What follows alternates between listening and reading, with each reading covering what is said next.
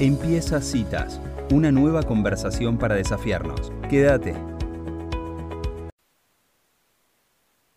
Muy bien, estamos en esta historia mínima con Benjamín Reinal. Él es escritor, bombero voluntario y empresario, y en este caso vamos a hablar de un libro que escribió que se llama Contra el Fuego. Bienvenido, Benjamín. Mi nombre es Sofía. ¿Cómo estás? ¿Qué tal, Sofía? Buenas tardes. Gracias por, por llamarme. Bueno, eh, la verdad que en este espacio que se llama Historias Mínimas, justamente lo que tratamos es de, conocer a las personas que están detrás de esas profesiones o vocaciones o actividades que no son tan comunes. Y bueno, vamos a hablar de este libro que se llama Contra el Fuego, en el que relata sobre incendios, catástrofes y rescates desde la mirada de un bombero. ¿Querés contarnos por qué tuviste la necesidad de escribir este libro? Dale, te cuento. Yo soy vivo en Bariloche, soy bombero. Bueno, ahora me fui, estoy en la comisión directiva hace unos meses, ya no estoy más en el cuerpo activo, pero sigo ligado, pero propiamente dicho no soy más bombero voluntario. Eh, pero ingresé a los bomberos hace 10 años a raíz de incendios forestales muy grandes acá en la Patagonia. Yo estaba viajando por el sur de Chubut y me encontré con desastre ambiental, desde iba recorriendo y había 40 kilómetros de humo en, el camino. O sea, eh, transcurrí 40 kilómetros en la ruta y seguía viendo humo para que te des una idea de la dimensión de lo que se quemaba en la cordillera. Volví, me anoté en bomberos y ahí eh, descubrí un mundo enorme, o sea que iba mucho más allá de los incendios forestales. Yo me anoté un poco, me inscribí como para hacer algo al respecto eh, y me encontré con un mundo diferente, mucho más amplio, mucho más difícil también, mucho más profesional de lo que uno puede creer. Hay una confusión entre asociar bombero voluntario con bombero amateur. Eh, profesional no significa que cobres por lo que se significa que estás capacitado, que sabes lo que estás haciendo. El bombero voluntario es profesional, tenés un curso de ingreso de un año con exámenes de todo tipo, módulos de todo tipo, y después por el resto de tu vida como bombero tenés entrenamiento y capacitación mínimo dos veces por semana, más las guardias, más todas las salidas, que por ahí mi cuartel, que es un cuartel chico, tiene, tiene 300 salidas al año. Cuando yo descubrí eso, eh, yo ya venía de escribir otro libro, soy lector y me gustan las historias, dije, wow, acá hay un montón para contar, porque empecé a, empecé a conectarte con bomberos de todos lados, te vas a hacer un curso a Córdoba, a Buenos Aires, de rescate con cuerdas, de materiales peligrosos, de RCP, lo que sea, y en, las cocinas, en las charlas de mate y de café, te vas enterando historias apasionantes. Y dije, bueno, a ver esto, ¿y dónde están estas historias? Y, no, no estaban en ningún lado, estaban en algún posteo en redes sociales cortito, uno no puede contar en una red social así algo con profundidad. Es decir, que A mí me gusta una frase de... Y dije, bueno, eh, me gusta una frase, un poema que leí una vez, que dije, bueno, para que el olvido no se haga dueño y señor. Quiero escribirlas, entrevistar a todos estos bomberos para que estas historias no queden en el olvido. Y así durante cuatro años entrevisté bomberos de todas partes del país que cuentan eh, sus historias. Algunas son las más grandes. Eh, me parecía imprescindible contar las más grandes, por ejemplo, eh, los rescates en la Embajada de Israel después del atentado, o el avión del APA que se cayó, los primeros bomberos en la entrada a Cromañón, donde había casi 200 muertos. Esos, esas grandes están, pero después también me parecía igual interesante contar historias menos conocidas, más chicas, pero no por eso que eh, tenían aristas eh, súper interesantes ¿no? y, difíciles, donde se debatía, bueno, se debaten todavía muchas cosas en, en una emergencia que vos tenés que decidir muy rápido. Ahora, a lo largo de todas estas historias que fuiste descubriendo y, contando, ¿pudiste descubrir algún factor común, un común denominador de todos los bomberos? ¿Qué los hace ser bomberos o elegir esa actividad? Sí, es muy buena la pregunta. Eh, creo que todos ingresan un poco por curiosidad y la búsqueda de, adrenalina y hacer el bien común. Ese eh, son tres denominadores comunes, ¿no? Tenés quienes ingresan por curiosidad, a ver qué es esto, los camiones que van con la sirena entre el tráfico, eso llama la atención. Mm. Otros por un claro espíritu solidario y otros por la adrenalina, les gusta la acción. Pero después se quedan todos por otro motivo, porque todas esas cosas van desapareciendo, ¿no? eh, o se van matizando. Con el paso de los años ya no te interesa ir rápido con la sirena, no, no te llama la atención bajar del camión y que te miren, que puede pasar a un bombero joven de 18 años, le gusta eso.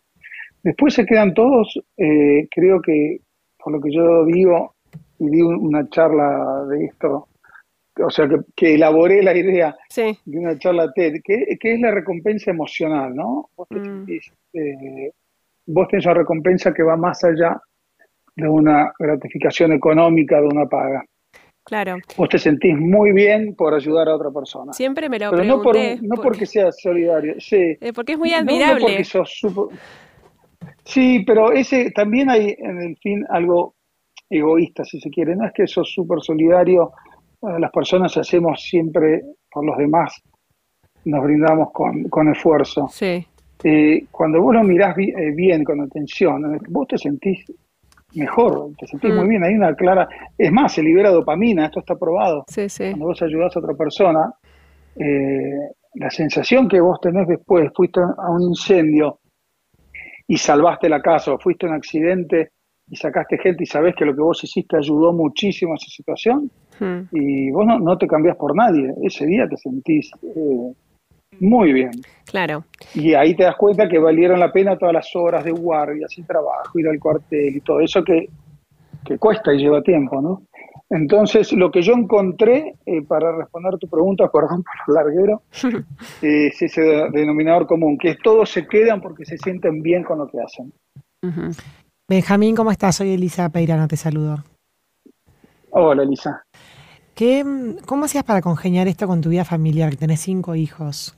¿Qué, cómo, ¿Cómo lo llevabas con el tema familiar de poder, tener que estar a disposición del, digamos, del llamado o, cerca del peligro? ¿Cómo lo vivías en familia esto?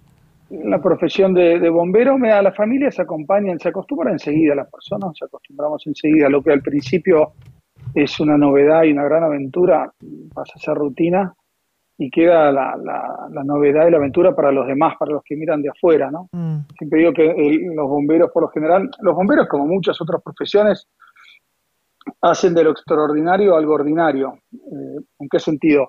Para cualquier persona ir a un incendio de una casa y sacar a alguien sería algo extraordinario en tu vida, algo que haces quizá una vez en tu vida. Cuando vos ya lo haces seguido, vas a hacer eh, algo rutinario y lo vas acomodando a tu, a tu vida. Claro. Lo que sí no tiene horario, si te interrumpe la sirena, te interrumpe el 24 de diciembre a las 12 de la noche, el 31 de enero generalmente es cuando más te interrumpe por, por la cantidad de accidentes que hay. Esto es algo también curioso. Eh, eh, las, los incendios no son la mayor causa de, de, emergencias. Vamos mucho más a accidentes y a lo que nosotros llamamos atención de personas, que vendría a ser primeros auxilios, ¿no? Eh, infartos, eh, accidentes domésticos. ¿Por qué? Porque, y hay que decirlo, sistema de emergencia médica en el interior del país es bastante deficiente. No pasa en capital que tenés el SAME, que es excelente y llega enseguida, pero en el interior del país, por lo menos acá en Bariloche, es así, la gente cuando tiene un accidente en la casa llama a los bomberos, o llama a protección civil y, protección civil enseguida llama a los bomberos, porque saben que llegan antes. Y si bien vos no sos médico, tenés todo un, un móvil, va el móvil de rescate que está equipado casi como una ambulancia, con desfibrilador, oxígeno, tenés de todo, y das esa primera asistencia hasta que llegue la ambulancia, ¿no? Nunca la vas a reemplazar, pero el llegar antes es fundamental. Benjamín, eh, desde la ignorancia pregunto, eh, ¿todos los bomberos en Argentina son voluntarios, digamos, no cobran? El 85%, y es un porcentaje que se replica en el mundo. Pues tenés bomberos pagos en lugares, en dos tipos de situación. En lugares donde los tenés que tener fijo porque no, no, no puedes esperar una llamada, caso un aeropuerto. Eh, en el aeropuerto, pero es paradójico, porque en el aeropuerto no salen nunca, nunca tienen intervención, pero no podés no tener. Claro y los tenés fijos y pagos en ciudades muy grandes, eh, capital federal, donde hay una cantidad de llamadas por, de, accidentes y incendios por día, aunque no parezca, la ciudad de Buenos Aires tiene 90 incendios por día. Mira. Ahora, ¿por, ¿por, qué eh, se dio? 10, 12 cuarteles que salen todo el día. ¿Por qué, ¿Por qué es este fenómeno, no? Porque, digamos, no, no hay se podría asignar, digamos, en un presupuesto el servicio del bombero, ¿no? Pero ¿por qué es que mundialmente no se paga, por siendo algo tan aunque vos digas que hay una recompensa emocional muy grande, digo, también esto de que llamen a cualquier hora o, bueno, estar a disposición, ¿no? Como, ¿Por qué no, no es pago? Sí, es una muy buena pregunta y nadie, tiene la respuesta correcta. Si querés mi, mi, conclusión, lo que yo creo, se fue esto fue naciendo de a poco en, los pueblos, digamos, las aldeas tenían su brigada de bomberos de vecinos que iban a algún incendio una vez por mes, tres veces por año. Esa aldea siguió creciendo, creciendo y quedaron como voluntarios con cada vez más cuarteles y más voluntarios y más salidas. Ya en ciudades muy grandes se hizo totalmente inviable eso, porque bueno, puedes estar dejando tu trabajo cinco veces por día y entre el tráfico en la ciudad para llegar al cuartel es un tiempo de demora. Entonces las ciudades grandes pasaron a, bomberos rentados profesionales fijos, pero el resto de las ciudades quedaron con, han quedado con los voluntarios que se los convoca, con la sirena. Mm. Sí, mm. es increíble. Para mí, desde el punto de vista de, una ciudadana común, es increíble y muy admirable. Una pregunta más personal. ¿Qué es el aprendizaje más grande que te dejó ser bombero? Eh, como aprendizaje, yo ahora me siento sumamente capacitado, si querés, después de 10 años, ¿no? Capacitado en la emergencia. Eh, es muy bueno el, sistema de bomberos voluntarios a nivel de capacitación, entrenamiento. Nosotros tenemos dos veces por semana, como te digo, eh, y vienen instructores de todos lados. Por ejemplo, vienen parteras o médicos pediatras a enseñarte parto. Nos ha pasado ir a, un parto en, la calle, en la vía pública.